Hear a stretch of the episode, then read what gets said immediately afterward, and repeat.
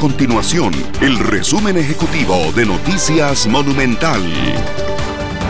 Hola, mi nombre es Fernanda Romero y estas son las informaciones más importantes del día en Noticias Monumental.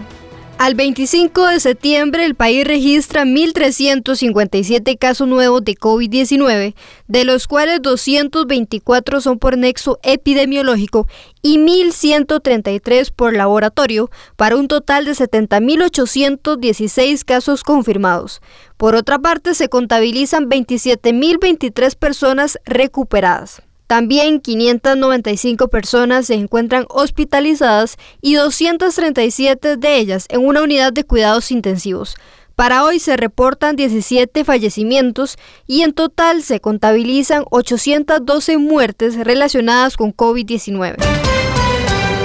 El gobierno convocó a un grupo de economistas este viernes para escuchar sus percepciones respecto a la propuesta de negociación que hizo el equipo económico con la que el país busca acceder a un crédito de 1.750 millones de dólares con el Fondo Monetario Internacional. El ministro de Hacienda, Elian Villegas, explicó que el equipo económico someterá la propuesta a una revisión y buscará hacerle los cambios necesarios para que tenga una mayor aceptación.